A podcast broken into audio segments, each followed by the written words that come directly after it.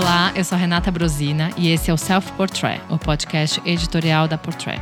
É aqui nesse podcast semanal que nós damos nossas opiniões, debatemos e recebemos convidados para falar sobre a indústria da moda e tudo que está ao seu redor.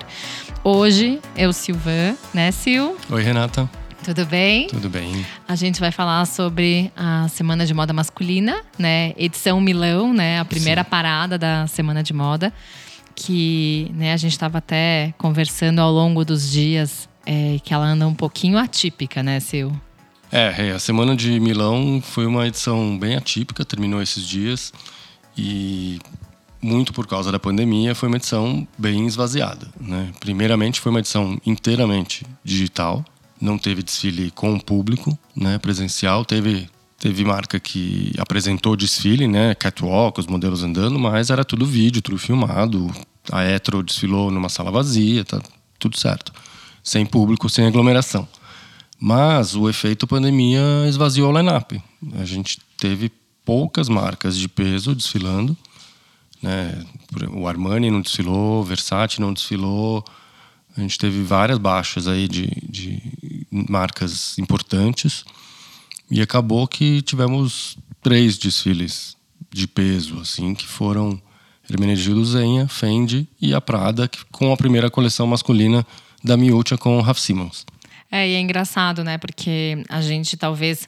Eu raramente cobri semana de moda masculina, então, mas você pode falar que deve ser algo super corrido quanto a semana de moda feminina. Mas tiveram algumas marcas que nos últimos anos optaram por fazer desfiles mistos durante a semana de moda feminina. Então, é o caso da Bottega, da Gucci, que já tem há muito tempo né, esse posicionamento. E, e agora a gente sente que, por exemplo, essas duas marcas que estão super em voga, que estão super. Né, fazem um barulho grande fizeram uma certa falta, né, num calendário desses. A Dolce Gabbana também não desfilou, né? Exato, a Dolce Gabbana foi mais uma marca que pulou, né, anunciou uma semana antes de começar o evento que cancelaria tanto o digital quanto o físico e foi mais uma, uma perda aí no line-up. A semana de Milão masculina já tá, ela já vem há um tempo perdendo um pouco de força, apesar de ter marcas importantes ainda desfilando mas ela já, já começou a ficar um pouco mais esvaziada justamente por causa dessa migração de algumas marcas, né? Que optaram por desfilar coleções mistas na estação feminina ou simplesmente declararam independência e desfilam quando querem durante o ano, que é um movimento que está ganhando força né, na, na, na moda global, o que pode levar daqui a pouco a realmente repensar o formato de semana de moda. Porque se as principais marcas começam a pulverizar e desfilar quando querem, não faz mais sentido ter um line-up ali de marcas só para você mostrar duas marcas relevantes, três marcas relevantes num, num, período de cinco dias. Por enquanto é digital, mas pensa quando voltar a ser presencial, quem que vai despencar até Milão para ver um line-up com três marcas de peso importantes ali, realmente que tem interesses comerciais, né, para os veículos, para os buyers. Então é, é, é, é preocupante, acendeu uma luz vermelha ali. É, para quem mora na Europa, eu acho que é mais fácil né, se despencar por causa de um desfile e tal, mas para quem mora no Brasil, para quem é da imprensa que cobre semana de moda, imagina é que nem cruz. Cruz uma semana você vai para Roma, na outra você vai para Xangai, na outra você vai para Los Angeles. Então assim, não é tão simples, né? E a gente sabe como semana de moda é, é louco por causa de hotel, que tá sempre cheio, é sempre caro. Toda essa correria de semana de moda também não facilita muito a vida, né? Digo dos latinos principalmente que tem que enfrentar 10 horas de voo ou mais. Mas é, agora, digitalmente, a gente consegue ver que tem uma certa. Né, não é uma fraqueza, mas teoricamente a gente analisa que não teve grandes emoções, né? Exato, deu, foi meio, meio morna, né? Essa semana, justamente por tudo isso que a gente falou. E certamente a cidade de Milão deve ter sentido nos, no bolso a, a falta de turistas e, e, e a, a, turma fashionista ali que vivia abarrotando as lojas para comprar durante as semanas de moda. É, além dos latinos, tem os asiáticos também, né? Você tem que pensar, é o maior mercado de luxo do mundo. Será que eles vão despencar até Milão para ver três marcas? Exato, exato. É, é uma situação que é muito atípica, mas sinceramente eu acho que talvez os asiáticos estejam um pouco mais abertos a esse tipo de, de rotina, né? Para eles, eu acho que é, quando a gente fala de imprensa brasileira, muitas vezes a gente sabe que a competição Brasil versus Ásia, né? Ásia, tanto Japão, China, Coreia o Brasil não sai tanto no benefício. É, né, basicamente, eles têm mais dinheiro, né? Exato, exato. Então, para eles, isso é muito fácil. Mas vamos falar de coisa boa, Sil. É, eu vi que você gostou bastante de Zenha, foi? Eu gostei de Zenha, inclusive falei lá no nosso IGTV. Fizemos uma mini coberturinha ali, com, falando de Zenha, falamos de Fendi. Tem uma, umas galerias de fotos dos principais desfiles ali no, nos stories, que a gente vai deixar nos destaques para quem quiser ver. E Prada a gente deixou para cá, com exclusividade. Prada a, gente, é, Prada a gente vai falar um pouco mais aqui, porque é, é, um pouco mais complexo. A gente precisou pensar um pouco mais, né, Sil? Amadurecer um pouco a opinião. Isso. Mas, ó, tanto na, no Zenha quanto na Fendi, a gente teve ali a, a digamos, a tendência da Semana de Milão, né? Que foram roupas híbridas de roupas de ficar em casa que vão para a rua. As roupas confortáveis que todo mundo está querendo usar agora, que mudou, a pandemia mudou a, maneira de se vestir, as nossas prioridades na hora de comprar roupa, né? Então a gente quer peças confortáveis, a gente quer peças esportivas, calças tipo jogging, é, moletons, os casacos tanto da Zenha quanto da Fendi eram inspirados em hobbies para ficar em casa, né? Que são eram amarrados com um cinto, inclusive típico do, do hobby. Os casacos, os blazers da, da Zen eram assim. Na Fendi teve, eh, eram casacos acolchoados, né, matelaçados, que pareciam dudunes ou edredons até. Uma pausa é, para a coleção que a Gucci fez com a Denor fez, que era basicamente dudunes, né, estampados e tal. Então acho que isso aí faz meio que parte do mood do momento, né? É o mood do momento. A coleção Lasanha foi batizada de Reset, né? Que é justamente o começar de novo. Né? O, o Alessandro Sartori, que é o designer da marca, ele se propõe a fazer um retailoring na, na vestimenta masculina. Então ele repensou a alfaiataria para os dias atuais, né? onde as nossas prioridades mudaram, onde as necessidades mudaram. A gente está passando mais tempo em casa, a gente quer mais conforto, as peças são mais amplas. Continua tendo muito corte de alfaiataria ali, sempre com a precisão e o luxo da Hermine de Luzenha, mas agora a proposta é outra. A apresentação, o vídeo da, da, da Zenha mostrou bem a inspiração no confinamento e na pandemia, né? Porque eles alternaram modelos caminhando ao ar livre em prédios corporativos desertos, né? Como devem estar muitos prédios ao, ao redor do mundo um deles, inclusive, era a sede da, da Zen em Milão. E eles alternaram isso com um cenário que reproduzia cômodos de, de, da casa, né? Então os modelos estavam ora sentados no sofá assistindo televisão, ora numa poltrona lendo jornal, outro outro cômodo tinha três modelos fazendo uma festinha com DJ, mas assim todo mundo ou isolado ou em dupla, em três no máximo. Então era, era bem reprodução do confinamento e as roupas muito confortáveis, né? Modelagem ampla, é, peças esportivas, aconchegantes, fáceis de usar, muito tênis, claro. E, e na, na Fendi não foi muito diferente, mas foi um pouquinho mais urbano, né? Tinha mais roupa de trabalho, de sair na rua, né? Tinha uma alfaiataria ali, um pouco mais clássica do que na, na Zenha. E foi meio, mas foi, ela ao mesmo tempo ambientou isso numa pista de dança, né? Era bem, bem com bastante luz, era colorido, né? A Silvia Fendi escolheu esse mood bem, bem, não sei, é, contrastante com esse universo de querer ficar em casa, mas ao mesmo tempo você numa festa colorida, sabe? Exatamente. Uma, era, a passarela reproduzia meio que uma boate, né? Painéis de luzes, o teto que acendia em luzes também. Acho que é, uma pista de dança talvez seja o lugar onde todo mundo, muita gente está querendo correr a hora que, que a vacina imunizar todo mundo, que a gente já puder voltar à vida, né?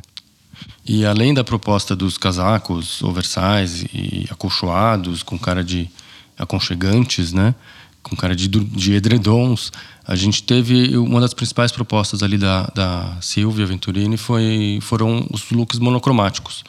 Então tinha roxo, vermelho, amarelo, verde, que você pode fazer um paralelo com as luzes da pista de dança da boate. Né? Então, foi uma coleção que, ao contrário da Zenha, que tinha uma cartela mais apagada, mais bem, eh, não depressiva, mas introspectiva, vamos dizer assim, a da, a da Fendi era muito mais efusiva e, e, tinha um equilíbrio maior com a alfaiataria clássica em cinza. É verdade, é verdade. E agora, se o que, que você vai falar sobre a Prada?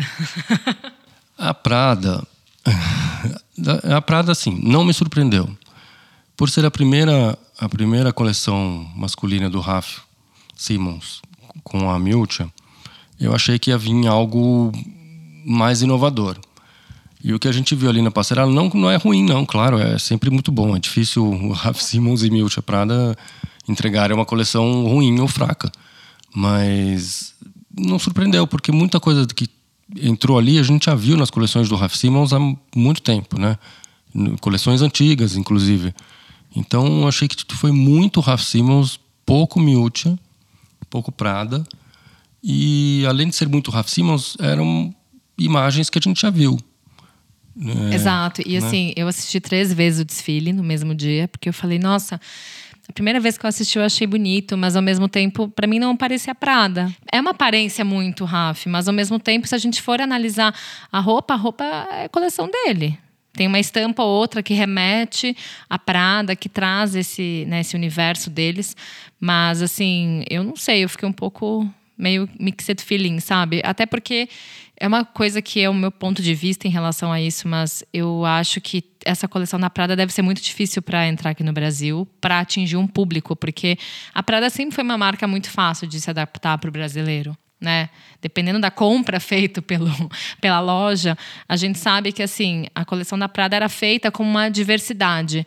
Eu vejo hoje só o padrão europeu usando essa coleção aí que foi feita. Eu não consigo imaginar um latino se enquadrando naquelas calças super justas, aquela, sabe, aquela silhueta muito justa, sabe? Apesar dos casacos, tudo bem que a inspiração era justamente a questão do contato, as pessoas com saudade de, de se tocar, e a intenção era que a peça tocasse. Então a gente vê aqueles macacões canelados que são com estampas lindos, só que ao mesmo tempo falta um pouco da Prada, né? Da sobreposição, daquela brincadeira que ela fazia muitas vezes com volumes, e que eu acho que o Rafa ele se limitou muito a casacos volumosos e calças mais fininhas, sabe? É, tinha até a, a, as bombers, a, a, jaqueta bomber oversize, o, o Raf tinha feito há alguns anos já, não é uma imagem nem tão nova para ele. Os casacos são muito Raf Simmons, a cartela é Raf Simmons. É, aquela estampa mais setentinha do, do, do tricô, do, dos canelados ali, é mais Prada. Mas se você for botar na balança, eu achei que houve um desequilíbrio.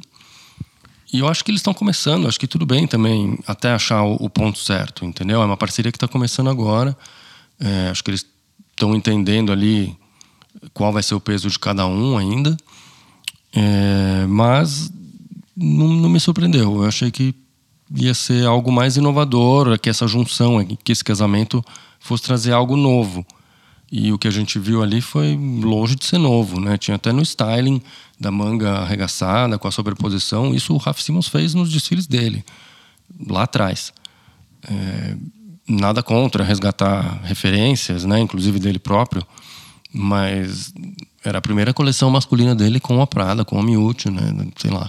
É, o próprio casaco berinjela, né, que eu acho que ele chamou muito a atenção porque ele já esse, esse, esse essa estética já fez parte de um desfile quase ipsis literis do próprio Raf. Então assim, Claro, a gente há uma semana né, mais discutiu sobre a questão do próprio estilista buscar referências no seu próprio trabalho, falando de Edi. E, e agora a história é o Raf, porque eu gosto muito do Raf, sempre admirei muito ele, enfim. Mas a questão é que na feminina, agora falando um pouco sobre a coleção, na hora eu gostei, depois eu não gostei mais tanto, porque eu senti falta da Prada. Eu sempre gostei muito da Prada. E eu sinto falta da estética da Miúcha, do gosto dela. E eu acho que a masculina também tá me deixando um pouco, sabe? Não é que eu vou ser a órfã da Milcha porque ela tá viva, tá ainda na Prada, mas eu acho que talvez seja uma mudança muito radical. É, daí a gente vai, pode até voltar naquela discussão que a gente teve no podcast anterior. Quem não ouviu pode procurar o, sobre a fase Rede Slimane na Celine. que é a coisa do, do novo designer que chega e imprime muito o seu DNA ali, a sua impressão digital, que é muito a cara dele, né? Então o Rede Slimani, onde vai, carrega a estética dele e tal, e aí é o que ele está fazendo na Celine. E, e aí a gente vai, a gente pode até fazer um paralelo com o que está acontecendo na Prada com o Raf Simons. Mas o problema na Prada e, e Raf Simons é que a Miúcha ainda está lá. Exato, e a, e a gente não imaginou que com essa cocriação dele, com essa parceria dos dois, a personalidade dele estaria muito mais forte do que da Miúcha, porque não é que ela é, é chefe dele, não é por ela ser a senhora Prada que ela tá acima dele. Eu acho que eles são parceiros, né? Isso sempre ficou muito claro. Mas eu, eu além da estampa, né, que tem essa pegada 70, eu não consigo ver muito da Prada aí sabe? É, tinha, tinha pouco. Acho que um pouco da alfaiataria do começo. É, até o próprio casaco com os abotoamentos duplos, isso. né? Que era de uma coleção da década de 90 dela. Mas, tirando isso, para mim era uma coleção do Raf. E até aí tudo bem. Eu acho que se esse é o começo, se esse é o posicionamento, cabe a gente entender esse movimento. Mas eu acho que foi um, também um contraste muito grande. A gente não imaginava que ia acontecer tanta transformação assim. Mas... É, o que me incomodou mais foi, não foi nem ser a, a impressão digital do Raf se sobrepor à da Prada, a da Miúcha, foi é, ser uma identidade do Raf Simons que a gente já viu. Exato. Várias e que é vezes. difícil, né? E que é difícil. É, é uma coleção assim que a coleção que ele faz é muito. Eu sempre gostei muito, eu sempre achei muito chique, mas é uma coleção que é para um público muito específico. Né? Então, assim, a Prada, eu sempre imaginei ela muito mais diversa. Eu já vi pessoas usando a mesma camisa com estilos completamente diferentes. As roupas do Rafa, eu não vejo isso. Eu vejo que é uma pessoa que vai usar isso, entendeu? E, e, e aqui no Brasil, a gente não, não tem essa, esse estereótipo do homem italiano, do homem belga, do homem francês. Aqui no Brasil, cada um é de um jeito, e isso que é legal. E aí eu falo, gente, mas quando tinha a coleção da estampa das bananas, que eu vi pelo menos umas quatro pessoas usando diferentes e hoje eu vejo essa coleção e falo, bom, para quem que é, sabe? As coleções do Raf, da marca deles são muito assim e o Brasil não tem entrada da marca do Raf. Aí como é que vai ser a Prada agora aqui? É, com certeza é um caminho aparentemente menos comercial. A gente tem que ver como isso vai se desdobrar na Arara, né? A gente viu um desfile, nem sempre o que está na passarela vai ipsis literis para Arara, né? Vamos ver o que vai chegar. Mas a primeira impressão é de que vai ser um caminho menos comercial do que era Prada. E não é todo mundo que consome Raf Simons, né? Exato. É chique, é bonito. A gente adora. A gente não está criticando o lado estético dele, pelo contrário.